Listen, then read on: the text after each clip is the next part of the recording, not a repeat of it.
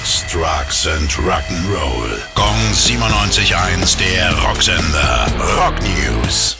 Basti, was gibt's Neues? Äh, wir starten mit einer schönen Meldung aus Pasadena, Kalifornien. Das ist die Geburtsstadt von Eddie Van Halen und dort ist jetzt eine Gedenktafel zu Ehren von Eddie enthüllt worden. Der Van Halen-Gitarrist, der ist ja vor etwas über einem Jahr gestorben und in den 70ern hat er mit seiner Band ganze 15 Konzerte fast in seiner Heimatstadt gegeben und in der Nähe von dieser Konzerthalle, da hängt seit gestern so eine Tafel, wo auch ein bisschen was zu ihm draufsteht.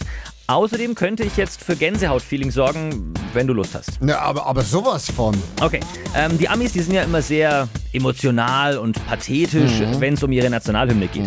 Und jetzt war in der Nacht auf Dienstag Football angesagt, Las Vegas gegen Chicago. Und die Hymne vor dem Spiel, die kam von Journey-Gitarrist Neil Schon. Und so hat sich das Ganze angehört. Wow. Geil, oder? Kennt sie auch Philipp Pohl in diesem Studio? Das ist ja wohl der Hammer, du.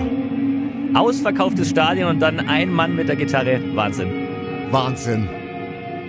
Komm, das nehmen wir komplett mit hier, du. Wir danken dir, Basti. Gerne. Gong 97.1, der Rocksender. Rock News. Sex, Drugs and Rock'n'Roll.